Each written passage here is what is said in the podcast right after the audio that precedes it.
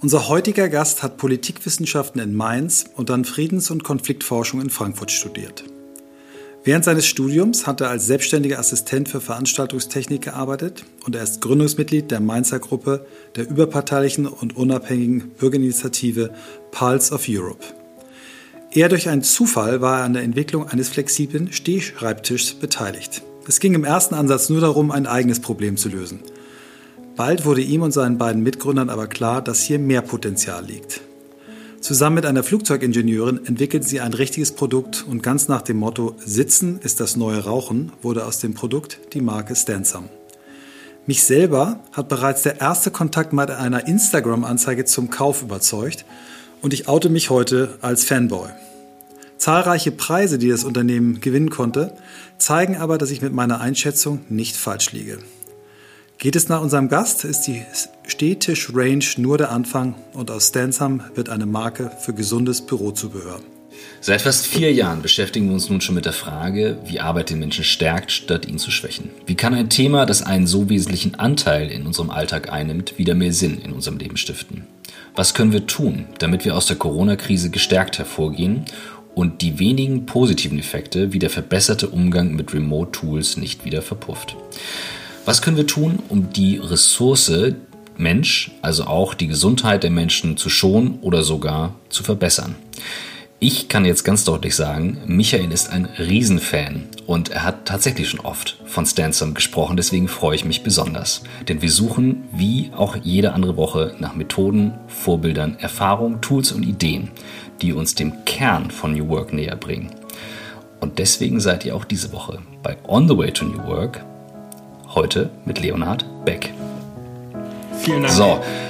Vielen, vielen Dank Leonhard, für die Einladung. Der geduldigste Gast, den wir hatten. Also jetzt, ich sage das jetzt mal vorweg. Michael und ich haben uns hier so oft in der Intro verhaspelt. Also für alle, die das nicht wissen, wir sprechen es immer live ein.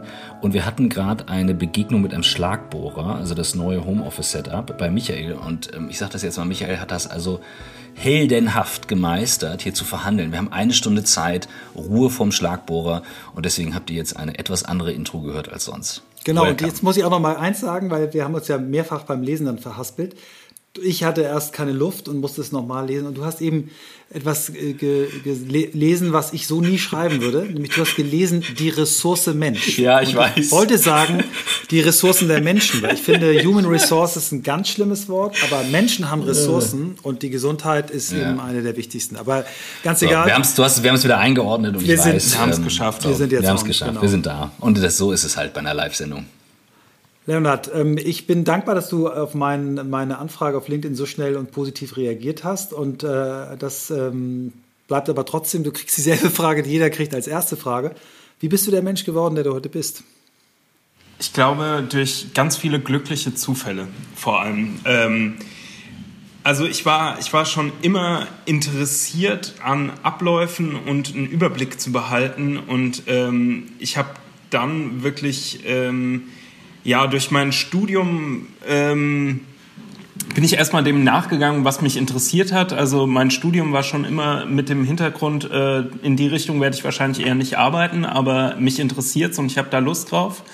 Und ähm, das Ganze wurde dann natürlich auch geprägt durch die Zeit äh, vor meinem Studium. Ähm, ich war klassisch, äh, wie viele Leute aus meiner Generation, nach dem Abi erstmal für ein Jahr in äh, Brasilien war es bei mir ähm, habe da in einem freiwilligen Projekt gearbeitet und habe da schon gesehen, okay, ich bin äh, nicht unbedingt der Pädagoge, was ich mir vorher kurz überlegt hatte, sondern eher der Anpacker.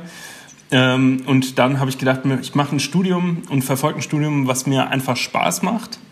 Und habe immer nebenher gearbeitet und das hat mir ganz viel gegeben. Und ähm, ja, letztendlich war es dann ein ganz großer Zufall, ähm, dass ich die Stelle habe, die ich heute habe, dass ich ähm, ja das Unternehmen leite, das ich heute leite ähm, und diese ganzen Erfahrungen auch machen kann. Ähm, und das ist einfach ja viel Zufall und Glück, über das ich sehr, sehr, sehr froh bin. Und äh, ansonsten immer vor allem dem, was mir Spaß macht, gefolgt. Sehr schön. Gehen wir mal ruhig, weil das hatte ich vorher nicht gehört. Äh, gehen wir mal nach Brasilien. Was hat dich nach Brasilien getrieben und was hast du da an Erfahrung gesammelt? Brasilien wurde es am Ende, ähm, weil meine Schule damals immer einmal im Jahr ein äh, Adventsbasar gemacht hat für ein Projekt in Brasilien und da Geld gesammelt hat. Ähm, und ich gedacht habe, ja, das klingt doch gut. Ich würde, ich wollte sowieso ein freiwilliges soziales Jahr machen ähm, und am liebsten im Ausland. Und äh, das klang dann sehr interessant und da hatte ich große Lust drauf. Ähm, und da habe ich mich auf die Stelle beworben, wurde mir gesagt, hm, äh, schwierig, das ist ein Frauenprojekt, äh, in der wir auch nur eine Freiwillige einsetzen, aber wir hätten ein anderes Projekt in der Nähe von Rio de Janeiro, äh, wo du perfekt hinpassen würdest. Ähm, das war übers Bistum Mainz damals und ähm, ja, dann habe ich da direkt zugesagt, weil es ein ganz schönes ähm, Verfahren war und drumherum auch gut begleitet wurde. Das heißt, dass man wurde nicht einfach nur nach Brasilien geschickt, sondern man hatte auch Vorbereitungen ein bisschen drumherum, damit man sich auf diese ganz neue Situation für einen einstellen kann. Ähm, ja, und dann, dann war es Brasilien und ich war auch sehr froh darüber, äh, nach Brasilien zu kommen. Portugiesischkenntnisse null, äh, als ich hin bin. Äh, das hat sich dann aber zum Glück sehr schnell ergeben. Und ja, ähm, es war schön, mal so aus dem Alltag rausgeholt zu werden und einfach mal eine, eine andere Perspektive zu sehen ähm, und gleichzeitig aber mitzubekommen, dass die Kernprobleme, die einen beschäftigen, oft dieselben sind bei den einzelnen Personen bei den mhm. einzelnen Menschen. Ist dieses Thema ähm, Nachhaltigkeit, auf das wir später kommen, was ja in, in Brasilien durch sagen wir, sowas wie Rodung von Regenwäldern nicht die erste Priorität. Ist dir das damals schon bewusst gewesen, was da in dem Land passiert? Hast du das mitbekommen? Ja, also wenn man einmal an einem, also die Rodung von Regenwäldern weniger, dadurch, dass ich ja sehr an der Küste war und gar nicht so sehr in, im Regenwaldgebiet, ähm, aber wenn man einmal an einem Fluss vorbeiläuft, der schwarz ist, der riecht, als wäre er auf jeden Fall tot. Und wenn man sieht, dass die Menschen es für ganz normal empfinden, ihren Müll in Flüssen zu entsorgen, ähm, oder die nachhaltigere Methode es ist, seinen Müll äh, im Hinterhof zu verbrennen, dann denkt man da schon drüber nach. Also äh, das gibt einem schon zu denken und auch, dass es an Kleinigkeiten oft hapert, da im, in großem Stil was dagegen zu tun. Also ähm, die ganze Bucht von Rio de Janeiro ist, ist tot, ist schwarz, ist giftig. Die wurde äh, probiert für die Olympischen Spiele irgendwie wieder hinzubekommen, keine Chance. Mhm. Ähm, da ist die größte Mülldeponie Südamerikas ist äh, an dieser Bucht und alle, alle, alles Regenwasser wird in, in diese Bucht gespült. Ähm, und sowas mal zu sehen, ist schon, äh, kann man sich in Deutschland kaum vorstellen, wenn man ab den 90ern erst groß geworden ist. Ja, ja. Wir kommen später auf das Thema Nachhaltigkeit. Wir, wir bearbeiten es nochmal ganz kurz, Lieben gern. bevor wir jetzt auf, auf das, auf mein, eins, eins meiner neuen Lieblingsprodukte und eine meiner neuen Lieblingsmarken kommen. Äh, mich hat, wir hatten schon mal einen, einen Gast, äh, äh, Christoph erinnert sich sicher, äh, die hatte auch äh, äh Friedensmanagement studiert in Tokio im okay. Master. Wie, wie kommt man auf die Idee, Friedensmanagement, Konflikt- und Friedensmanagement zu studieren? Mhm. Was, und was, was heißt das genau? Also es ist ein großer Teil internationale Studien ja auch mit dabei. Mhm. Ähm, ich fand es ein sehr, sehr spannendes Angebot und hatte immer großes Interesse daran, auch ähm, ja, in dem Bereich internationale Zusammenarbeit zu arbeiten. Ähm, so kam ich darauf. Ich habe äh, nach meinem Bachelorstudium in Mainz mich umgeschaut, was gibt es da für interessante Ansätze. Und in, in Frankfurt ist ja sogar ein Kooperationsstudiengang mit der TU Darmstadt. Ähm, gibt es viele praktische Ansätze und sie verlieren sich nicht so sehr in der Theorie, sondern schauen wirklich, was, was gibt es für Projekte und was kann man vielleicht vor Ort machen. Ähm, das ist oft, ähm, also einige Professoren arbeiten sonst viel in der Ausbildung von Diplomaten. Ähm, und diesen Ansatz finde ich einfach ganz, ganz spannend zu sehen. Ähm, und fand ich spannend, einfach das zu studieren und fand es da auch wieder, es war mehr ein Interesse, äh, mehr darüber zu erfahren, äh, als jetzt unbedingt die Aussicht zu sagen, ja, okay, ähm, das, das wird mein Job später, ich äh, gehe ins Auswärtige Amt.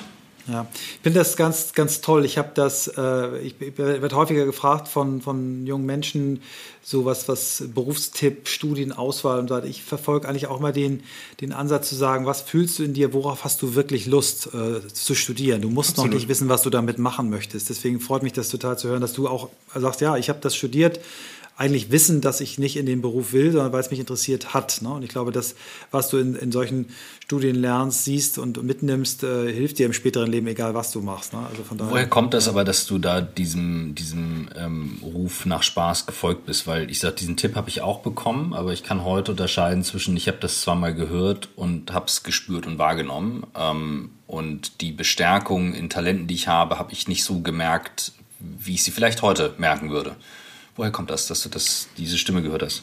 Familiäres Umfeld. Ich glaube einfach, ähm, ja, man kann es äh, so plump sagen, äh, behütetes Zuhause. Ähm, ich glaube, das, das hilft einem schon viel, wenn man nicht unbedingt äh, das Geld verdienen muss, wenn man nicht unbedingt darauf angewiesen ist, äh, schon sicher einen Job direkt zu bekommen, äh, um seinen Unterhalt zu bezahlen, sondern wenn man weiß, okay, man hat ein Umfeld, was einen mitträgt, ähm, dann fällt es einem, glaube ich, viel leichter, das, das zu machen und zu sagen, ja, okay, ich, ich fokussiere mich auf das, was mir Spaß macht und nicht unbedingt das, was mir dann äh, die, die Brötchen einbringt. Das fordere ich nochmal, das fordere ich nochmal heraus in zwei Richtungen. Gerne. Es gibt ja die, die einen, die, die, die nicht dieses Privileg haben, davon gibt es sehr viele und trotzdem hören sie diese Stimme. Ja. Und ich habe auch andere kennengelernt ähm, im Studium in St. Gallen, die extrem ähm, behütet, überbehütet und auch mit sehr viel Geld ausgestattet waren und auch diese Stimme nicht gehört haben. Also was ist der Grund dafür, ähm, wenn du da jetzt zurückgehst, zu sagen, hey, so prägende Momente, vielleicht irgendwas, was ich aus der Kindheit erinnere, ähm, zu merken, auf diese Stimme zu hören. Dass du wirklich sagst, ja, ich traue mich das auch wirklich selber. Ich glaube, das war tatsächlich dann die Zeit in, in Brasilien und das freiwillige soziale Jahr, dass ich gesehen habe, ähm, man kann so viel machen, man kann in so viele Richtungen arbeiten äh, oder vielleicht auch sein Geld verdienen. Ich habe dort in dem freiwilligen Projekt äh, angefangen und habe mich um äh, Kinder in, im Kinderheim gekümmert quasi als äh, Spielpartner, habe aber da gemerkt, äh, dass ich kein Erzieher werde und dass aus mir kein Erzieher wird. Und nach drei Monaten habe ich angefangen, mich dort um, um den Platz zu kümmern und habe ähm, Wände gefliest, ähm, ja, ähm, neue äh, Räume eingerichtet und gestrichen, äh, einen Kiosk aufgebaut äh, und so Geschichten gemacht, weil ich gemerkt habe, okay, das Anpacken liegt mir halt einfach und ich, ich kann dem nachgehen, worauf ich, ich Lust habe und wenn man immer mal wieder einen Schritt zurück geht und sich, sich fokussiert, kann das auch gut werden und kann das mhm. auf jeden Fall reichen, ähm, um, um erfolgreich zu sein. Also mir ist auch bis heute nie so der Karriereweg der wichtige, äh, mir ist es eher wichtig, dass ich weiß, okay, äh, ich, ich komme hin. Ähm, mhm. Aber ja, ich habe vor allem Spaß und habe im Alltag jeden Tag Spaß an dem, was ich tue. Mhm. Äh, danke, Christoph, für den Einschub. Ich äh, fand den sehr spannend, ähm, weil du damit nochmal was rausgekitzelt hast. Ich, ich wollte direkt darauf eingehen, weil ähm, mir kam, als, als du sagtest, ja, du hast ein Umfeld, wo du nicht sofort musstest, ähm, da, da, kommen natürlich sofort Leute, die sagen, ja, verwöhntes Kind, aber das bist du überhaupt nicht, weil du hast ja während deines Studiums gearbeitet, ne? Du hast als, äh, als Assistent in äh, Veranstaltungstechnik gearbeitet, was wiederum zu dem passt, was du jetzt sagst, machen, anfassen, packen. Ähm, was war da so deine Erfahrung oder wie bist du darauf gekommen, in, in den Bereich zu gehen? Riesenspaß auch wieder. Ähm, ich habe schon äh, mit einem sehr guten Freund von mir äh, rund um die Abi-Zeit ähm, ja, Partys aufgebaut und so Geschichten gemacht und habe dann gesehen, okay, das ist eigentlich der perfekte Nebenjob, weil ähm, die Politikwissenschaft doch äh, unterm Strich relativ theoretisch ist und viel Zeit mit Recherche äh, man viel Zeit mit Recherche verbringt äh, und in der Bib sitzt und äh, Aufsätze schreibt und ähnliches und Hausarbeiten schreibt ähm, und dann einen Gegenpart zu haben, in dem man an einem Tag eine komplette Bühne aufbaut, indem man am einen Tag eine Messerhalle verwandelt in was ganz anderes äh, und am Ende vom Tag sehen kann, ja, okay, das haben wir alles aufgebaut. Es war ein, ein riesen, also hat mir riesen Spaß gemacht. Ähm, zusätzlich fand ich es schön, selbstständig zu sein und ähm, ja, da, da meine Freiheiten zu haben, auch damals schon. Äh, ich habe klassisch angefangen, erstmal über eine Zeitarbeitsfirma äh, und habe für 6,50 Euro die Stunde ähm, gearbeitet in den äh, Messehallen und im Aufbau als Stagehand klassisch und habe dann aber schnell gemerkt, okay, ähm, die Firmen wollen eigentlich Leute, die nicht ganz auf den Kopf gefallen sind und mit denen sie auch eine direkte Beziehung aufbauen wollen. Dann gesagt, ich mache mich selbstständig und ähm, ja, gehe da direkt los und auch mit den Firmen in den Austausch und ähm, hatte da eine, eine super Zeit und äh, hoffe auch immer noch, dass ich das weiter irgendwann wieder nebenher machen kann. Also ähm, das war nie der Bereich, wo ich sag, gesagt habe, okay, das ist was, was ich unbedingt äh, sieben Tage die Woche machen muss, weil es ein sehr harter Job ist. Also jetzt nochmal allemal. Ähm, da habe ich viele Bekannte, die da wirklich zu kämpfen haben in der Veranstaltungsbranche. Aber es ist, es ist ähm, beeindruckend und schön. Also weil es äh, ein Gewerk ist mit ganz vielen Komponenten. Es ist mhm. das Programmieren vom Licht, es sind äh, Software-Sachen, es können Netzwerkthemen sein und es kann das wirklich äh, Holzbau im Dekorationsbereich sein und äh, Traversen aneinander dengeln ähm, und Bühnenbau. Und es ist äh, sehr abwechslungsreich und es macht großen Spaß. Ich kann das total nachvollziehen. Ich habe allerdings auch das sehr spät, äh, nicht auch, du hast ja früh gemerkt. Ich habe ähm, ja mit Freunden zusammen ein Eventformat mitentwickelt, High Rocks, wo wir innerhalb von 24 Stunden eine 10.000, 15.000 Quadratmeter große Messehalle in ein, ein, eine Sportstätte bauen, wo genau diese Faktoren, die du gerade genannt hast, eine Rolle spielen. Und ich bin da, äh, also ich habe da nicht mal eine Managementposition. Wenn ich dabei bin, bin ich wirklich quasi so, so äh, Laufbursche. Ne? Ich mache das, was ist. Ich habe zum Beispiel rausgefunden, mir macht es wahnsinnig viel Spaß, Floor Graphic, die Wege, ne, wie die Leute laufen müssen im, im ja. Wettkampf äh, zu machen. Und das ist so geil, dieses Gefühl zu haben, innerhalb von einer kurzen Zeit so eine Welt aufzubauen. Und ja, dann muss man sie auch dann natürlich wieder einpacken. Das macht nicht jetzt ganz so viel Spaß. Jetzt sind wir bei einem äh, ganz spannenden Kernthema, was auch New Work natürlich beinhaltet, nämlich ähm, die, die Feststellung in der, in der ursprünglichen Theorie A, Dinge auszuprobieren und darüber festzustellen, was mir gefällt und B, den Wert von Arbeit mit den Händen ähm, ich glaube, in der Psychologie gibt es den Begriff äh, Mastery, ähm, die Mastery-Theorie, also Dinge, die wir kontrollieren können, von denen wir ein Outcome haben. Ja. Und ähm, das, was du jetzt machst, ist ja etwas Physisches, was Anfassbares. Ähm, Michael ist, also das ist keine ich sage das jetzt mal ganz klar hier, gesponserte Folge oder irgendwas, sondern das ist eine, du hast ja einen riesen Fanboy, äh, der immer an äh, Ich halte mich am, selbst am ja auch zurück. Am, ich ja, ja, absolut. Das ist, auch, ist auch gut, nee, das ist auch gut so, das ist auch, das ist genau richtig so. Ich sage nur, Michael ist wirklich ein Fanboy, also äh, ähm, und ich werde es demnächst jetzt auch ausprobieren. Ähm, aber was ihr beiden gerade beschreibt, ist so dieses Phänomen, mit den Händen etwas zu tun und diesen Wert davon auch zu erkennen. Und ähm, du strahlst wirklich, wenn du auch von deinem Alltag erzählst. Und wie kamen jetzt dann die Schritte, wo wir jetzt gerade aufgehört haben, Event und Co., ähm, hin, dass du dich jetzt dann doch weiter in diese Richtung entwickelt hast, auch jetzt physisches zu machen? Wo viele andere sagen so, ja, nee, muss halt alles digital und eine App sein. Also ähm, die Parallele zu heute wollte ich auch gerade ziehen, weil ähm, so ist auch heute noch mein Alltag. Die Mischung aus eben dem äh, theoretischen am Computer arbeiten, vielleicht Strategien überlegen, was man machen kann, äh, Marketingbereich arbeiten, aber ich bin trotzdem jemand, ich äh, renne immer auch bei uns im Lager rum. Ich freue mich immer darauf, äh, bei der Spedition die Lieferungen entgegenzunehmen, mit dem Hubwagen durch unser Lager zu fahren und so Sachen einfach physisch zu machen und da immer auch äh, für, meine, für meine Mitarbeiter Ansprechpartner zu sein und einfach mitzuhelfen. Ähm, und diese Mischung macht es bei mir absolut aus. Und ich habe ähm, ja rund um mein Studium einige Praktika gemacht, um äh, rauszufinden, was ich später mal machen will.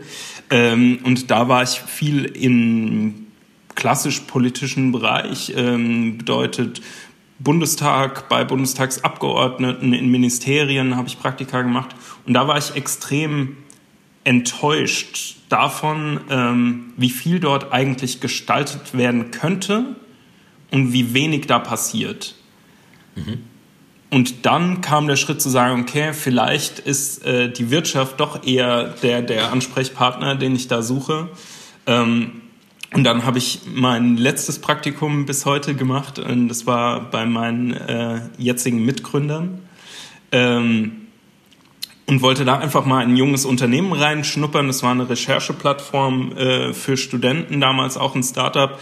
Ähm, und habe da aber relativ schnell äh, dann die, die Verbindung zu meinen äh, Mitgründern gefunden und ähm, mit denen hat sich das dann ergeben, weil die vorher auch sehr theoretisch gearbeitet haben. Rechercheplattform war das klassische äh, Business as a Service, einfach nur äh, eine Online-Plattform und äh, die haben nach was gesucht, was sie physisch auch machen können. Also erstmal hatten wir bei uns im Büro das Problem, dass wir einfach im Stehen arbeiten wollten und das gelöst haben. Äh, am Anfang haben wir es gelöst durch einen Pappkarton, war auch okay, aber nicht so das Richtige. Und äh, mhm. da sind wir dann weitergegangen und haben gesagt, hatten halt alle einfach Spaß, nebenher erstmal einfach an so einem Projekt zu feilen und was zu machen, was eben nicht mehr nur, oder was heißt nur, ist vielleicht das falsche Wort, aber was eben nicht mehr ähm, ja ein rein digitales Produkt ist, sondern was, an dem man wirklich arbeiten kann und an dem man auch feilen kann. Ähm, und genauso ist ja auch aus diesem Kontrast von dem alten Startup, in dem ich gearbeitet habe, unser, unser ähm, Businessmodell entstanden. Also, dass wir gesagt haben, ja, wir haben keine Lust auf riesige Venture Capital Geber, die uns immer auf die Finger schauen, die immer alles getrackt haben wollen, sondern wir wollen es schaffen, was zu kreieren und was zu erbauen, was komplett organisch wachsen kann und was einfach in unseren Händen entsteht. Äh, das Unternehmen wie das Produkt. Ja. Ja, cool. Ich hoffe, das war der, der Bogen, mhm. den du gesucht hast. Gleich geht's weiter mit On the Way to New Work. Hier kommt unser Werbepartner diese Woche und es freut mich sehr, denn es ist das Unternehmen Messenger People, mit denen wir bei Blackboard auch schon mal zu tun hatten. Und äh, Messenger People, wie könnte man das am besten beschreiben? Hm, eigentlich nutzt ja jeder WhatsApp. Und ähm, ehrlich gesagt steigt damit auch für Unternehmen die Relevanz von WhatsApp enorm.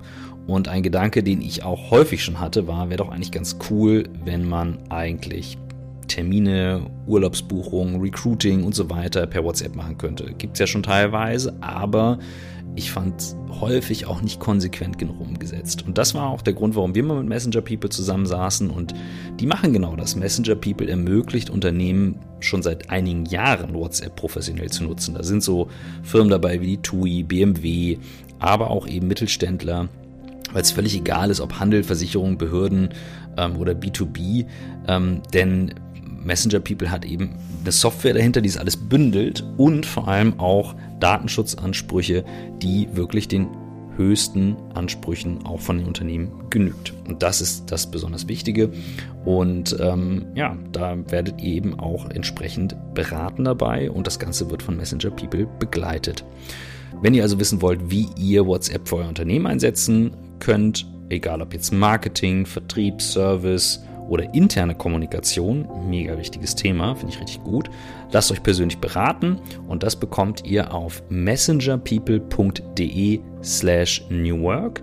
Hier könnt ihr euch ein kostenloses 30-minütiges Beratungsgespräch ähm, buchen, da könnt ihr euch anmelden und einer der Experten und Expertinnen von Messenger People berät euch dann, was für euer Unternehmen sinnvoll ist. Ziemlich cool und wie gesagt, DSGVO-konform, skalierbar für die Kundenkommunikation. Ich finde es ähm, richtig gut. Insofern freue ich mich sehr, dass wir Messenger People diese Woche als Werbepartner haben. Also schaut sich an auf messengerpeople.de slash newwork und jetzt viel Spaß mit dem Rest der Folge. Erzähl doch nochmal diesen, diesen Moment, als ihr wusstet, ähm, ich habe es jetzt in ein paar Artikeln in Business Punk, ein schönes Interview mit dir gelesen, aber erzähl doch mal diesen Moment, wo ihr gemerkt habt, äh, vielleicht haben wir hier doch was, ich habe es vorhin so in der Einleitung gesagt, äh, sitzen ist das ist das neue Rauchen. Das ist ja ein riesengroßes Thema. Ne? Und ich, ich kenne so viele Büros, die, die, wo die Mitarbeiter sagen, ja, ich möchte einen Hubschreibtisch und so weiter, auch in einer meiner Firmen. Und dann habe ich gesagt, habe ich denen sofort gesagt, hier guckt mal, Stansam, das kostet irgendwie einen Bruchteil von dem jetzt die Schreibtische. Also fangt doch damit mal an. Und, und sofort, wir haben da irgendwie fünf Stück gekauft für Uplift, für unsere Social Media Agentur. Und die Dinger sind heiß begehrt. Ne? Also das ist ja auch ein Tool, was du jetzt im Prinzip während äh, Remote könnten Unternehmen sagen, ob das jetzt mal was, was ich meinen Mitarbeitern mal nach Hause schicke, damit die nicht äh, nur irgendwie am äh, schlecht sitzend, am, weil die meisten jungen Leute haben keine Schreibtischstühle auf, an ihrem Küchentisch sitzen. Aber was war bei euch so der Moment, wo ihr gemerkt habt, das löst nicht nur unser Problem, sondern vielleicht haben wir hier echt einen Markt aufgestoßen? Weißt du es noch, wann das war? Ja, als wir äh, selbst was ausgesägt hatten aus Holz, äh, was relativ wüst aussah, aber äh, den Zweck erfüllt hat und bei uns im Büro stehen hatten und ähm, ja, dann die ersten Praktikanten von uns, andere Werkstudenten kamen und uns gefragt haben, ähm, was ist das denn? Was habt ihr denn da? Dann haben wir so das erklärt und dann kam direkt das Feedback, ist ja mega sinnvoll. Gibt es das noch nicht? Das kann ja gar nicht sein, dass es das noch nicht gibt. Mhm. Und als dann auch noch äh, ehemalige Kunden von uns reinkamen und uns auf dieses äh, Teil, was wir da stehen hatten, angesprochen haben, da war uns schon klar, okay, da ist eine Lücke im Markt. Also da fehlt einfach was. Und ähm, warum können wir die nicht einfach ausfüllen? Also ich kenne so ein paar Startups, die mit physischen Produkten angefangen haben und ich erinnere mich sehr gut an die Anfangszeit von MyMüsli, ähm, als ich Max und Hubertus hier in Hamburg für ein Event getroffen habe und wir saßen zusammen 2007 und ich dachte, Jungs, was, was macht ihr? Das ist doch crazy. Also ja. ähm, ihr seid nicht die Ersten mit Müsli. Ähm, und da habe ich dann erkannt auf der Reise, wie die Kombination aus wir tun Gutes, wir haben was Anfassbares, was Nachvollziehbares und Branding also Marketing und Brand, sehr, sehr, sehr stark sein kann. Und ähm, das finde ich spannend. Trotzdem braucht man dafür ein sehr gesundes Selbstbewusstsein, das auch vorzumachen. Tauch mal ein ganz bisschen ein in so diese Herausforderungen, die einen Produktionsprozess haben, weil das ist ja doch echt eine Challenge, sowas fertig zu machen. Und mich würde es wundern, wenn es bei euch smooth durchlief. Aber vielleicht lief es ja. Kein Problem. Ähm, lief ganz problemlos natürlich. Nee, ähm, Also zu dem Selbstbewusstsein, was du eben auch gesagt hast, das war ja so der Punkt, ähm, wo ich von uns drei Gründern quasi dann mhm. das Ruder übernommen habe, äh, aus dem einfachen Grund, dass ich keine Fallhöhe hatte. Äh, ich bin tatsächlich bis heute eingeschriebener Student äh, der Friedens- und Konfliktforschung, weil ich meine Masterarbeit immer noch nicht abgegeben habe. Ähm, mein anderer Mitgründer hat zu dem Zeitpunkt gerade äh, ein Kind bekommen und bei dem war es natürlich schwierig zu sagen, okay, das nächste Jahr, ähm, ob ich da ein Gehalt habe oder nicht, mhm. nicht schlimm. Ich habe also ich persönlich habe weiterhin nebenher einfach äh, in der Veranstaltungstechnik auch gearbeitet und so mein Geld verdient und gesagt, ja, okay, wir probieren das jetzt einfach mal. Das wäre ärgerlich, wenn wir es nicht probieren und da nicht mhm. dranbleiben. Ähm, ja, bei uns war es von Anfang an ein Thema, das wir eben gesagt haben, das, was du gerade auch angesprochen hast, diese Nachhaltigkeitsaspekte hängen ganz viel auch mit der Produktion zusammen. Also mhm. äh, wir standen natürlich vor der Entscheidung damals äh, und bis heute immer wieder, also das wird äh, fast monatlich neu in Frage gestellt, auch von extern, ähm, wo soll das Produkt denn produziert werden? Wie soll das Produkt denn produziert werden? Was ihr produziert in Deutschland und nicht in Polen, in Tschechien, in China? Mhm und ähm, ja, ganz am Anfang waren wir da sehr blauäugig und ähm, haben einfach jemanden gesucht, der unseren Entwurf umsetzen kann und uns das Produkt liefern kann, was wir uns so in unserem Kopf zusammengestellt haben. Ähm, da haben wir gesagt, okay, modern ähm, wäre es doch, wenn man es auslasert. Ähm, Holzlasern ist doch kein Problem. Haben dann auch ein paar Artikel davon gelesen, dass das äh, überhaupt kein Ding ist. Ähm, irgendwann ist uns dann aufgefallen, das machen da eigentlich nur sieben, acht Betriebe in Deutschland. Ähm, aber einer davon ist bis heute unser Produzent und den haben wir damals angesprochen und gesagt, hier, das ist unsere Skizze, das würden wir ganz gern machen. Da hatten wir zum Glück die Flugzeugingenieurfreundin schon mit dem Boot und die hat uns dann auch 3D-Skizzen richtig gemacht, äh, mit dem wir dann zu den Produzenten gehen konnten und gesagt haben, hier, das hier hätten wir gerne 20 Mal. Mhm. Der hat dann gesagt, ja, können wir machen, kein Problem. Ähm, und so lief das Ganze an. Mhm. Ähm, die ersten 20 kamen dann in die Garage von meinem einen Mitgründer. Äh, da haben wir dann erstmal noch das Dach äh, dicht gemacht, weil es vorher reingeregnet hat. Und von da ist es dann peu à peu angelaufen. Also dann wurden aus 20 äh, pro Bestellung 60, 80 und mehr. Und das war so der erste Schritt, den wir gegangen sind. Und durch diese Produktion hier in Deutschland haben wir den riesen Vorteil, dass wir im engen Austausch mit unserem Produzent stehen können und selbst die ähm, ja, die Produkte auch immer überprüfen und die Produktion überprüfen und können da einfach äh, im Austausch stehen. Und der andere Schritt, der auch da war, ähm, war, okay, wie machen wir es denn mit Versand und Fulfillment und Co.? Ähm, geben wir das an einen externen Dienstleister Oder machen wir das selbst? Äh, am Anfang war klar, bei den paar Päckchen macht es keinen Sinn, da irgendwie einen, einen Fulfillment-Partner ins Boot mhm. zu holen. Ähm, aber auch bis heute ist es so, dass wir unser Lager hier in Mainz haben und hier werden die Pakete gepackt und von hier aus werden die Pakete verschickt. Und ich finde es bei so einem hochwertigen und hochpreisigen Produkt ganz wichtig, dass immer jemand aus unserem Team die letzte Hand am Produkt hat. Mhm. Und das letzte Mal sieht, okay, das ist kratzerfrei, das ist so und so verpackt, das passt, das ist in bestem Zustand und kann an den Kunden raus. Ähm, Herausforderungen kommen dann natürlich durchs Wachstum. Also dann ähm, kann man, können wir froh sein, dass wir ähm, einen guten Partner haben, haben uns dann aber auch noch einen zweiten Produktionspartner gesucht, ähm, auch hier in Deutschland. Da standen wir wieder nochmal vor der Entscheidung. Ähm, der eine sitzt in der Nähe von Aachen, der andere in der Nähe von Regensburg, die uns jetzt beide beliefern.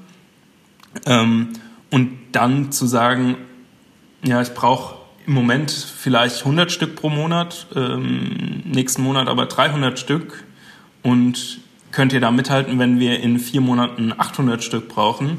Ähm, das klappt, aber da war diese Aufteilung eben zu zwei Produzenten extrem wichtig und ähm, ja, was immer wieder eine Herausforderung war, bei so einem physischen Produkt dann auch die Rohstoffe zu hinterfragen. Wir haben im, im Laufe der Zeit immer wieder das Holz gewechselt. Äh, es war mal Pappel, es war mal mhm. Okume, es ist jetzt Birke, ähm, dass man da halt ja, Nachhaltigkeit, Preis und Qualität zusammenbekommt.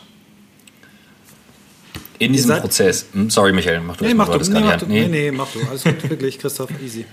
Also ich finde das, ich find, das war, das war jetzt sehr spannend, ne? so, weil ich habe einmal mich an einem physischen Produkt auch versucht äh, als Firma. Mir fiel das sehr schwer, ähm, ich weiß aber noch, wie viel Spaß ich daran hatte, als das nachher rauskam und wie schön das war.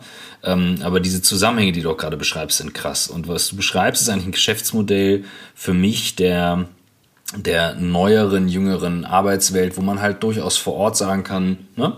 wie, äh, wen spannen wir ein, ähm, wir koordinieren es aus Deutschland raus, wir sind hochpreisiger, ne? es muss nicht alles Amazon sein, so. Ähm, Gab es aber in diesem, in diesem ganzen Ablauf etwas, wo du sagst, das ist der Teil, da habe ich gemerkt, äh, that's the magic sauce. Ne? Also, also wo, wo, es gibt ja immer in, in jedem Modell, du musst jetzt keine Geheimnisse verraten, aber wo du merkst, so, jetzt hatte ich das Gespür, okay, hier, hier kommt was zusammen. Da gehört was zusammen. Also du hattest diesen Moment beschrieben, wo die Anfragen kamen, aber häufiger ist es ja so, diese ganzen kleinen Sachen zusammenhängen. Und ich frage deswegen, weil ja viele Leute gerade sich fragen, jetzt in Corona-Zeiten, muss ich was ändern, drehe ich was, wo fange ich an, womit setze ich an und das würde ich gerne noch besser verstehen, weil ich glaube, das Learning könnte sehr, sehr hilfreich sein für andere. Ich glaube, ich würde ähm, am ehesten quasi drei Momente beschreiben, am liebsten.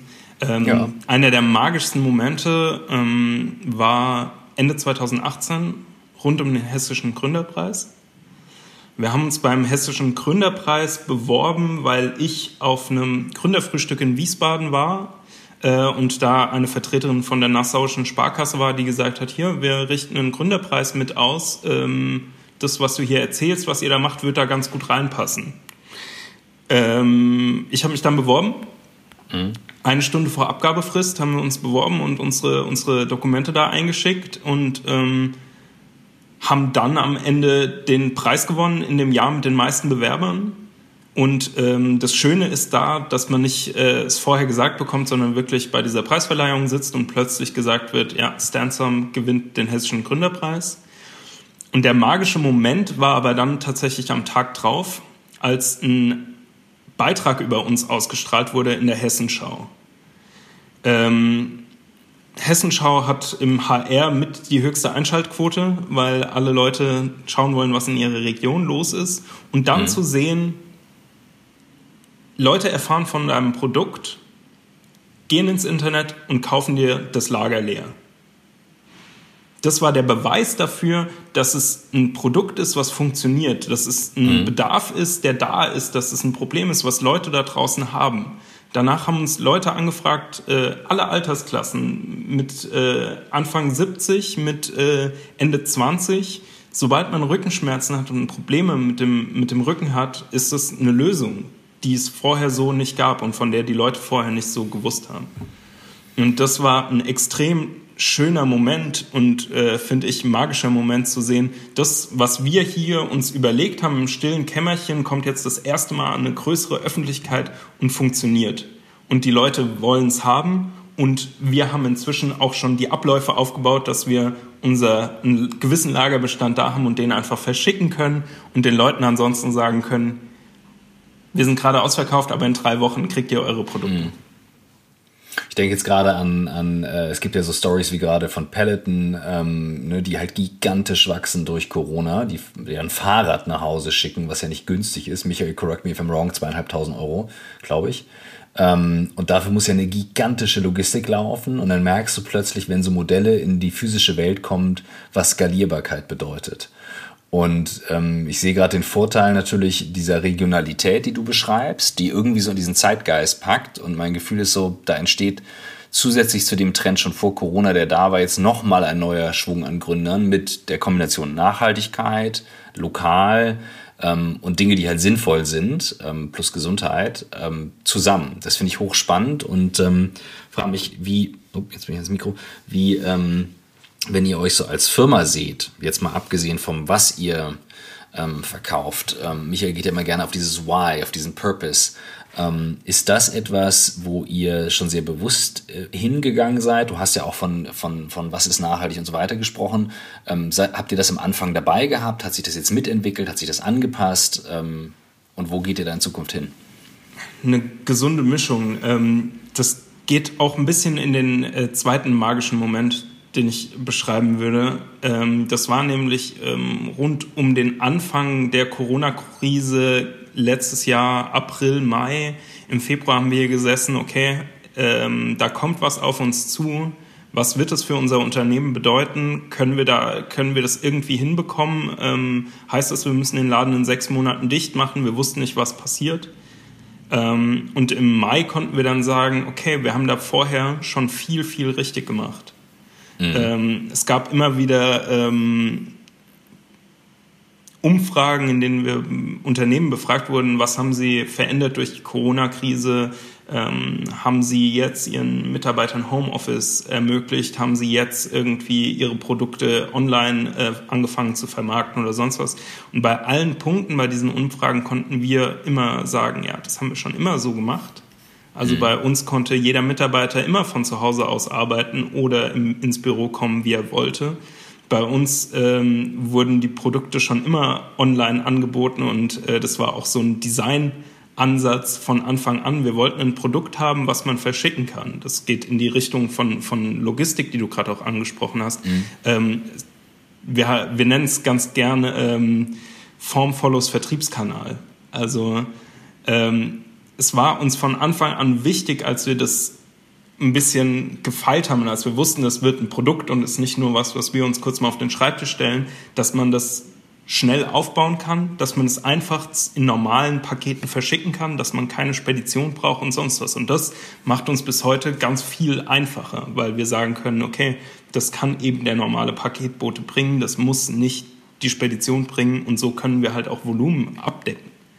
Ähm, und es ist eine Mischung, wie das Thema Nachhaltigkeit ähm, an unsere Marke und an unser Unternehmen geknüpft ist. Also es war uns von Anfang an ein Thema, was zu bauen, was nicht ähm, weggeworfen werden muss, was nicht äh, nach ein paar Mal benutzen kaputt geht, sondern dass es vor allem ein Produkt ist, ähm, was langlebig ist. Und das ist, finde ich, einer der wichtigsten Punkte beim Thema Nachhaltigkeit, einfach Produkte zu bauen, die anhalten und die nach 20 Jahren noch so nutzbar sind, wie sie heute nutzbar sind.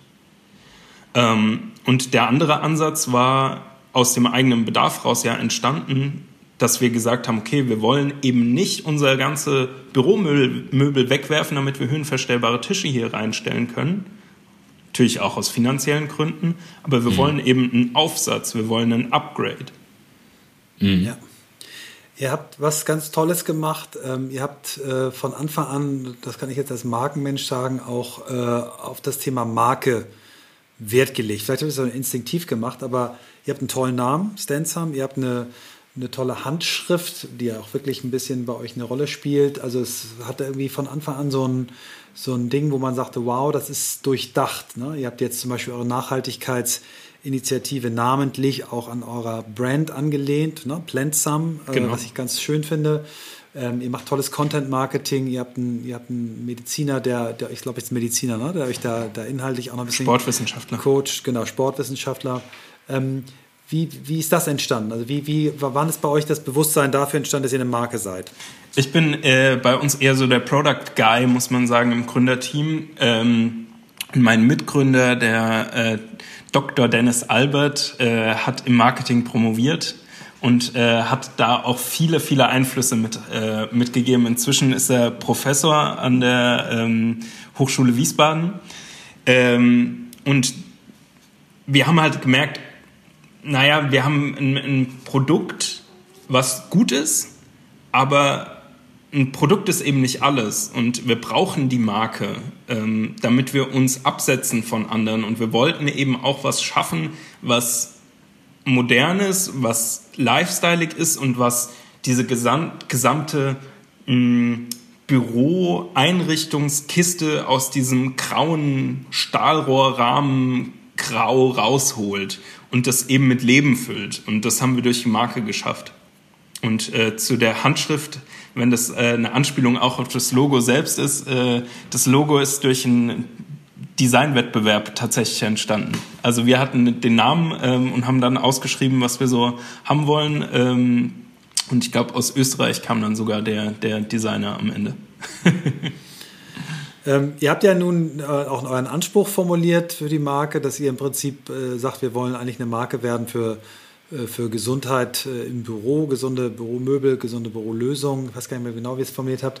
Ähm, äh, vielleicht beschreibst du noch mal ein bisschen, was, wie, wie, das jetzt so sich manifestieren wird. Also wenn du magst. Ne? Ich weiß nicht, habt ihr schon, geht ihr schon in bestimmte Richtungen? Habt ihr schon ein bisschen was angekündigt oder ist das noch bei euch im, äh, im kleinen Kämmerlein, was, wo ihr hin wollt? Was wir gemerkt haben, ist, dass eben dieses ganze Thema gesund arbeiten ähm, von so gut wie keinem Hersteller bisher oder Anbieter von dem Zubehör ähm, ja als lifestyleiges oder Lifestyle-Thema gesehen wird. Ähm, es geht da sehr oft immer noch wie äh, in den 80ern und den 90ern um einzelne Gradzahlen bei Monitoren, äh, um ähm, den Bürostuhl, der dann doch eben noch ein bisschen mehr verstellbar ist und ein bisschen aktiver ist als der, als der Gegenspieler. Aber es geht wenig darum, was ihr ja auch angesprochen habt, was der Kern vom modernen Arbeiten ist und was der Kern von gesundem Arbeiten ist. Und das ist, dass der Körper Abwechslung bekommt, dass der Körper mhm. Bewegung bekommt und das ist, dass der Körper eben nicht in irgendwelchen auf den halben Grad genauen starren Zahlen, äh, Gradzahlen verharrt, sondern dass man sich bewegt und dass man frei ist und dass man ja. Abwechslung in den Arbeitsalltag kriegt. Und das wollen wir in Zukunft auch mehr zeigen und mehr äh, in unsere Marke mit einfließen lassen und in unsere Produkte mit einfließen lassen. Und ähm, es wird sich erstmal viel am Thema Arbeiten im Stehen ausrichten. Also es werden äh, erstmal noch ein paar Produkt-Add-ons kommen ähm, rund um unsere Produkte, die jetzt schon da sind. Ähm, aber wir merken, im Fokus ist das Wichtigste, kaum jemand kennt Stansom immer noch.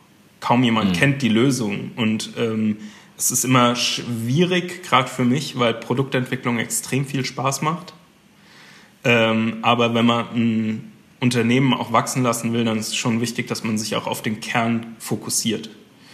Ähm, wir haben jetzt relativ neu ja erst unser freistehendes Pult nach vielen Kundenrückfragen auf den Markt gebracht, den Stansom Free. Ähm, der ist schon wieder ein neuer Ansatz, weil er quasi eine komplette Workstation ist. Also gerade jetzt auch im Homeoffice-Bereich. Ähm, man kann im Sitzen daran arbeiten und im Stehen daran arbeiten und hat einfach einen kompakten ähm, Arbeitsplatz, den man eben, wenn man aufhört zu arbeiten oder wenn man Feierabend macht im Homeoffice, auch mal wegräumen kann und aus dem Weg räumen kann.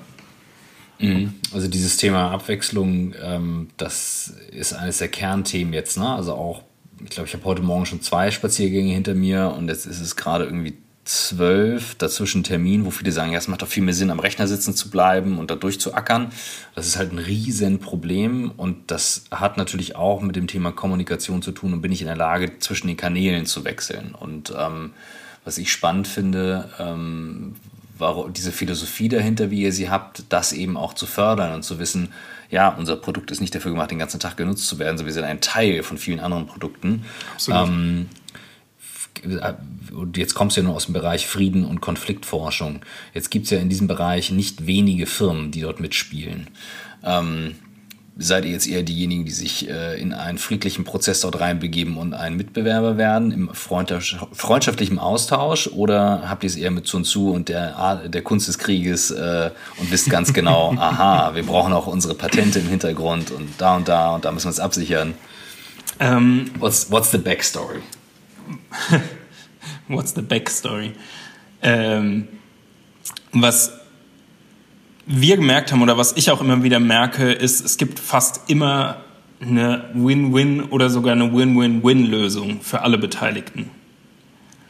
Also wir haben klassisch, äh, klassisches Beispiel, eine Hochschulmarketing-Aktion relativ am Anfang mal gemacht, indem wir unsere Schreibtischaufsätze in Bibliotheken gestellt haben, ähm, indem wir das also wir haben das geschafft, indem wir gefragt haben bei den Studierenden, habt ihr eigentlich Steharbeitsplätze in euren Bibliotheken? Die haben uns gesagt, nee. Dann sind wir zu den Bibliotheken und haben gesagt, hier, wie schaut's denn aus? Äh, wollt ihr nicht Steharbeitsplätze für eure Bibliotheken? Da haben die gesagt, wir haben kein Geld. Dann haben wir gesagt, okay, da muss es doch eine Lösung geben. Haben gemerkt, Bibliotheken, da gibt's keinerlei Werbeflächen. Haben gesagt, wir können unsere Stansoms branden. Und liebe Rewe Group, wie fändet ihr es denn, wenn ein nachhaltiger Steharbeitsplatz in Bibliotheken aufgestellt wird und da steht dann Rewe Group drauf. Das heißt, die Studierenden hatten ihren Steharbeitsplatz, die Bibliotheken haben ihr Möbelstück geschenkt bekommen und die Unternehmen hatten eine Werbefläche und unsere Produkte wurden bei den Unternehmen bekannt und bei den Bibliotheken bekannt und bei den Studierenden bekannt. Es hatte keinen Nachteil daraus. Wir sehen uns auf jeden Fall eher als Vermittler und als, als freundlicher Mitspieler. Es gibt fast immer Lösungen, mhm. bei der alle gewinnen. Mhm. Geil. Ich, ich würde gerne einmal, nach, einmal nachhaken. Äh, Christoph hat das Thema Patente äh, gestellt. Ich habe neulich irgendwie, äh, und ich bin wirklich ein, ein Herzblut-Marketeer, ich hasse es, wenn, wenn äh, Unternehmen kopieren, äh, eine Kopie gesehen von euch. Ja. Wie, wie, wie, wie, was ist das für ein Thema? Wie geht ihr damit um? Ähm, also wir haben natürlich einen Designschutz auf unsere, einen europaweiten und äh, gerade kurz vor weltweiten Designschutz auf unsere Produkte. Ähm, aber jeder, der sich mit dem Thema auskennt, weiß, das ist ein schwieriges Feld und nicht einfach. Mhm. Ähm, unsere Marke ist natürlich auch geschützt. Ähm, und die Marke ist, macht dann eben viel aus. Ähm, ein Patent ist bei unseren Produkten schwierig, leider. Äh, ist natürlich immer schön. Aber ähm, wir merken ganz klar, unsere Marke ist das Wichtigste und wir haben jetzt auch schon viele ähm, Nachmacher in den letzten Jahren gesehen, die es probiert haben, die es aber auch nicht geschafft haben, zu dem Preis die Qualität zu liefern. Mhm. Ähm, ja, das und das macht, uns, das macht uns dann eben auch aus. Auch das, was äh, Christoph eben angesprochen hat, dieses Gesamtpaket schnüren. Mhm. Dieses Marketing-Gesamtpaket und Markengesamtpaket aus lokaler Produktion, aus Nachhaltigkeit, aus einem jungen, innovativen Team. Ähm, ich meine, auch so Kleinigkeiten wie, dass unsere Verpackungen plastikfrei sind und ganz ohne Kunststoffe auskommen, ähm, das schaffen die wenigsten. Und ähm, da haben wir halt gesehen, ja, da müssen wir Gas geben, aber dann kann es auch klappen. Mhm. Ja, Kommen wir nochmal auf. Hm? Ja, nee, okay. Ich habe gleich noch was. Mach du erstmal. Nee, der macht, nee, ich wollte ein neues Thema anschneiden. Wenn du was hast, was dazu passt, Marke, Genau, erst. ich wollte einfach sagen, den, den Wert von Marke habe ich auch durch dich nochmal anders, äh, Michael Schätzen, gelernt. Ähm, haben wir bei Blackboard dann irgendwann auch gemerkt, wie wichtig das dann doch im Kern ist. Ähm, und ähm, auch, auch bei einer Servicemarke. Und das finde ich ja nochmal spannend zu betonen, zu sagen, von Anfang an das sehr wichtig zu nehmen. Also ich weiß, Firmen wie Facebook und Co., die haben das von Anfang an extrem wichtig genommen und ähm, von kleiner zu großer Firma, also dass man das nicht beiseite schiebt, so nach dem Motto, wir gründen jetzt erstmal mal gucken, was kommt, sondern sagen, wir sind eine Marke und darüber auch eine Identität und diesen Purpose zu transportieren, das äh, wollte ich einfach nur gerade mal hervorheben. Wie, das ist auch das, was ihr vorhin angesprochen habt, das Why ist so ein bisschen der Grund, den wir, äh, den wir liefern wollen, eben unseren Kunden nicht nur das Produkt hinzuwerfen und zu sagen, hier habt ihr euren Holzaufsatz, sondern eben dieses ganze Umfeld drumherum mitzuliefern. Ähm, man kann bei uns auf die Seite gehen und kriegt Tipps äh, über einen gesunden Büroarbeitsalltag. Man kriegt Tipps mitgegeben über vielleicht auch eine gesunde Ernährung oder was kann ich für, ähm, für kleine Übungen im Büro zwischendurch machen und da halt einfach so ein Gesamtpaket zu schnüren und zu sagen, klar, wir verkaufen vor allem unsere Produkte, aber wir wollen eben unseren Kunden auch mehr bieten als nur einfach ja. den, nur den Holzaufsatz in Anführungszeichen. Ja. Nein, das macht ihr wirklich toll. Also bis hin, dass ihr total transparent äh, äh, sagt, was, ne, also wie setzt sich der Preis eines äh, Stansom äh, Stehpuls äh, zusammen, ne? Was ist äh, Verarbeitung, was ist Werbung, was sind Betriebsmittelgehälter, was sind Spenden, die ihr macht äh, und so weiter. Das ist echt toll. Also das ist wirklich eine nachhaltige Marke von Scratch aufgebaut. Also ich bin da ein großer, großer Bewunderer, wirklich toll. Also Vielleicht ein, ein negativ Magic Moment, den ich noch ansprechen kann, als wir gemerkt haben, wie ähm, Büroausstatter wirtschaften und wie Büromöbelhersteller wirtschaften. Und das ist halt ähm, ja ein sehr altes Vertriebsmodell und was da bis heute ähm, ja gelebt wird über Verträge, bei denen sich Unternehmen über 20 Jahre an äh, Büromöbelausstatter binden ähm, über ja, mehrstufigen Vertrieb in vier Stufen, bei dem das Produkt am Ende halt maximal noch drei Prozent kosten darf von dem, was es am Ende, am Ende in der, äh, im Verkaufspreis kostet. Und da zu sehen, es gibt halt 2020, 2021 auch modernere Wege, das zu gehen und eben ein, ein wirklich hochwertiges Produkt an die Kunden zu einem vernünftigen Preis zu liefern. Mhm. Ja. Ja, cool, sehr cool. Ich würde gern, du hast es so angedeutet, dass ihr eben auch Tipps gibt, würde ein bisschen gerne nochmal auf dein New Work-Verständnis eingehen. Na, ja, du hast auch vorhin äh, gesagt, dass ihr eigentlich ja vorher schon das Thema Remote äh, versus ähm, Büro euren Menschen äh, bei euch äh, flexibel in die Hand gegeben habt.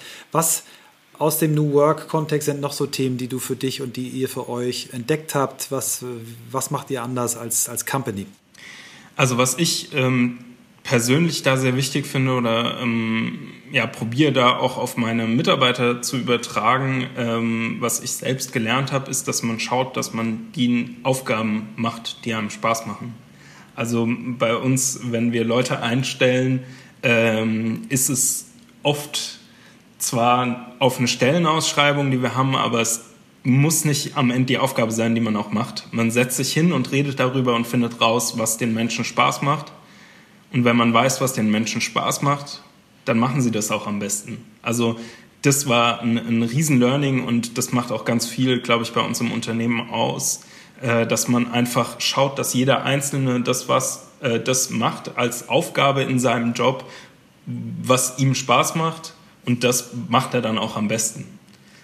Klar gibt es immer mal Aufgaben, auf die man nicht so Lust hat, aber ähm, im Fokus dass man einfach schaut, man setzt sich zusammen hin und äh, überlegt vielleicht, wer macht eher Social Media Marketing, äh, wer hat da mehr Lust drauf, wer kümmert sich vielleicht eher um die klassischen PR-Anfragen oder wer ist äh, eher im Vertrieb unterwegs und das findet man dann relativ schnell raus. Also auch wenn wir Praktikanten über längere Zeit da haben, ähm, machen wir es immer so, dass es so ein zwei Wochen, drei Wochen Onboarding gibt, in der man alles kennenlernt und am Ende fokussiert man auf das worauf man Lust hat. Also äh, das ist immer spannend zu sehen, was da am Ende rauskommt. Es kann sein, dass jemand am Ende nur noch irgendwie an Photoshop sitzt und unsere Bilder bearbeitet. Der andere macht nur noch Kundensupport den lieben langen Tag, weil es das ist, wofür er brennt.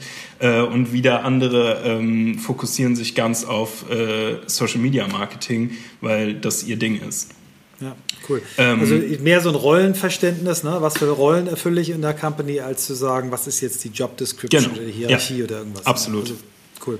Und das auch ähm, sich in, im Unternehmen ein bisschen als Familie zu verstehen, ist schon auch wichtig. Aber was mir oder was auch da wieder was ist, was ich probiere zu prägen bei uns im Unternehmen, dass man den Job trotzdem als Job versteht. Mhm. Ähm, weil das ist, glaube ich, gerade so in vielen Startups der, der, der frühen 2000, 2000, frühen 2010er Jahre, ähm, da war der Job dein Leben, Punkt aus. Ähm, wir probieren eher auf eine 30 oder 35 Stunden Woche zu kommen. Ähm, vor allem bei meinen Angestellten, dass ich das nicht immer schaffe, ist okay, äh, ist aber es soll nicht ihr Problem sein quasi. Äh, aber zu verstehen, man hat eben neben dem Job auch noch ein Leben. Mhm. Und ich probiere meinen Leuten öfter mal zu sagen, eher um 18 Uhr kommt, ist gut für heute. Ähm, wir retten zwar die Welt, aber nur langfristig und müssen keine Leben retten. Heute kann auch heimgehen und kann das Problem sich morgen nochmal anschauen, das ist kein Ding. Mhm. Ja, das ist eine, eine Haltung, ähm, die sehr viel langfristiger ist. Ne? Dieses Marathonlaufen nenne ich es bei uns immer. Ähm, es darf mal eine Woche kneifen. Also bei uns kneift es jetzt die letzten zwei Wochen zum Beispiel extrem. Ja. Und ähm, jeder hat hier eine andere Resilienz. Ähm, wo siehst du Herausforderungen? Ich sage einmal ganz kurz, wir, wir, wir knacken jetzt die Stunde. Michael, bei dir wird gleich, glaube ich, wieder gebohrt. Wo, wo, siehst du in, in, und ich denke viel darüber nach, ähm, weil boah, ich habe auch mal die Frage bekommen, wie soll denn die Welt aussehen, in der jeder macht, was er will und ne, wo ich sage, ja klar, dass man sich das nicht vorstellen kann, wie gestalten sie ja jetzt gerade. Was sind deine Herausforderungen für die Zukunft, wo du sagst, um dieses Modell zu skalieren, habe ich folgende Dinge auf dem Radar? Also bei uns ist natürlich das Thema Produktion ab einem gewissen Punkt natürlich immer wieder ein Thema, weil wir mhm. halt physische Produkte haben. Ähm, wir sind da schon gut aufgestellt und auch in engem Austausch mit unseren Herstellern, die sich jetzt gerade für dank uns quasi neue Maschinen anschaffen können und ähnliches. Auch da wieder Win-Win. Ähm, also die Produktion ist natürlich ein großes Thema. Ähm, und ansonsten, wenn alles gut geht, ziehen wir in zwei Wochen in ein größeres Büro, in dem ich mehr Fläche habe. Äh, habe gerade neue Leute einstellen können ähm, und äh, bin gerade äh, ganz, ganz äh, optimistisch äh, und äh, voller Tatendrang und Vorfreude, ähm, was da kommt. Ähm, und dann natürlich auch die Produktentwicklung. Was bringt man noch so ein bisschen auf den Markt und wie kann man dann die Marke auch weiterentwickeln? Aber ich habe da ganz viele Ideen im Hinterkopf, äh, bei denen ich mich eher probiere zu bremsen. Ähm, bei denen es aber halt auch immer wichtig ist, dass man sie ja äh, fail early früh testet und früh ausprobiert und schaut, wie es ankommt. Also wie jetzt unser Stehpult zum Beispiel, das war Nachfrage unserer Kunden. Also die haben uns immer wieder gesagt, hier äh, gibt es da nicht was, was auch auf dem Boden stehen kann und an dem ich im Stehen arbeiten kann. Und dann haben wir es halt gemacht. Ja. Ganz wichtig nochmal, bevor wir jetzt auf die letzten beiden Fragen kommen, äh, bitte eins der ersten äh, in Weiß. Ich weiß, ihr habt sie noch nicht in Weiß, für mich zurücklegen. Ne? Also ich will auch keinen Rabatt, ich zahle gerne voll, aber das, ich freue mich sehr auf das große. Da ist die, Weiß das, oder schwarz? Schwarz. Das Thema okay. Produktion, ähm, weil wir gerade wirklich viel ausgelastet sind durch die letzten Monate, in denen es äh, crazy war. Ähm, haben wir das neue Produkt ein bisschen nach hinten gerückt. Ähm, wenn die neue Maschine bei unserem Produzenten kommt, dann kommt auch direkt das Stehpult in Weiß. Was Michael, sind, genau, was sind Bücher, vielleicht drei Bücher, fünf Bücher, ein Buch, die dich äh, inspiriert haben in den, in den letzten Jahren? Und das ist ganz egal, kann auch ein Pixie-Buch, ein Malbuch, ein Geschichtenbuch sein. Was, was hat dich inspiriert? Ähm, ich muss leider zugeben, dass ich kaum ein Lesemensch bin. Ähm, aber was ich ähm, extrem inspirierend fand, auch wenn es vielleicht ein bisschen anders ist als viele Literaturempfehlungen, die man sonst bekommt, ähm, war die, die Lebensgeschichte äh, festgehalten in einem YouTube-Kanal von Finn Kliman. Ähm, beeindruckender Mensch. Beeindruckender Mensch mit einer beeindruckenden Geschichte. Ähm, es ist extrem unterhaltsam und wenn man dann mal das große Ganze sieht äh, rund ums Klimansland, was da geschaffen wurde, ähm, ja, sieht man einfach, was man auch mit, mit guten Ideen und einer motivierten Gruppe erreichen kann. Also ähm, und bei ihm als Einzelperson nochmal allemal. Ähm, ja, Finn Kliman und äh, der YouTube-Kanal von ihm und der YouTube-Kanal vom Klimasland. Das sind genau die, die Dinge, die wir hören möchten von Leuten, die nicht lesen, weil lesen ist ja nicht, muss ja nicht jeder. Ganz toll. Vielen, vielen Dank. Letzte Frage. Ähm, Bucketlist. Wenn du dir drei Sachen noch wünschen darfst, eine Sache, die du noch in deinem Leben erleben möchtest, eine Sache, die du noch lernen möchtest und eine dritte Sache, die du vielleicht irgendwann zurückgeben möchtest. Welche drei Dinge wären das? Also erleben würde ich gerne sechs Monate remote zu arbeiten, irgendwo von der Welt aus. Ähm, ich will meine Arbeit nicht aufgeben, weil es mir echt Spaß macht, aber ähm, manchmal wäre ich gerne unabhängiger und an anderen Orten auf der Welt. Ähm, das wäre, glaube ich, so ein Ding. Ähm, Lernen ist Schweißen. Das äh, habe ich einmal in Brasilien gemacht damals und äh, seitdem nie wieder. Und das finde ich sehr schade. Ich würde gerne mehr schweißen können. Ähm, und das geht gleichzeitig auch in die, in die Lernrichtung. Ich würde gerne irgendwann noch meine Ausbildung zum Veranstaltungstechniker abschließen. Ähm, das fände ich schön. Und zurückgeben ähm, und geben möchte ich ähm, vor allem das Wissen, dass man einfach alles Wissen über Unternehmen teilen kann und einfach zeigen kann, wie was funktioniert. Ich bin gar kein Freund von diesem Geheimnis krämen, weil man Angst hat, dass jemand anderes einem irgendwie nachmacht oder besser nachmacht. Ähm, ich glaube, man kann immer eine, eine gemeinsame Lösung finden und man kann immer eine Win-Win-Situation finden. Was ein geiles Schluss, Schlussstatement. also das ja. kann, man, kann man nicht anders sagen. Das, Sehr cool. Äh, großartig. Danke dir. Ich danke euch. Michael, ich bin heute Morgen beim Spazierengehen, war ich in unserem Vorbereitungscall und ähm, ich bereite mich ja immer ähm, äh, bewusst sehr schlecht vor und ähm, das ist ja nur meine faule Ausrede dafür, dass ich so ein fauler Kerl bin ähm, und bin dann drüber gestolpert und dachte so, das ist jetzt das Desk, ist das jetzt ein Product-Podcast, warum machen wir das jetzt? Und ähm, dann hatte ich ja ein paar Minuten mit Leonard, bevor der Podcast losging und dachte so, geile Idee, geile Story, ähm, und hatte schon so das Gefühl aus seinem Studium, dies, wo er so eine Win-Win-Win-Situation beschrieb und diese positive Einstellung als junger Gründer so ranzugehen an ein Produkt plus New Work Methoden, der Gedanke, Dinge mit den Händen zu schaffen, äh, Sachen auszuprobieren. Also wirklich eine pure New Work Folge und ich hoffe, die wird auch für ihn ähm, für die Firma gut, weil sowas machen wir dann, mache ich einfach gerne, wo ich einfach sage, dass, ja, das ist total legitim, dass Menschen dann darüber erfahren und sowas zu unterstützen, finde ich richtig gut. Ja, ma machen ist wie wollen, nur krasser, das ist mir wieder bewusst ja. geworden und ich mag diese Maker-Attitude, die Leonard hat, sehr, sehr gerne. Ich finde auch total schön, dass er so die losen Fäden, die er noch hat, noch die Ausbildung zum Veranstaltungstechniker fertig machen, auch gern da nochmal irgendwie arbeiten, seinen Master irgendwann noch fertig machen, die Arbeit abgeben, aber mit einer Ruhe und, äh, und Bodenständigkeit und, und Lebensfreude, äh, total unaufgeregt. Ein ganz feiner Mensch und ich bin sehr beschenkt worden heute.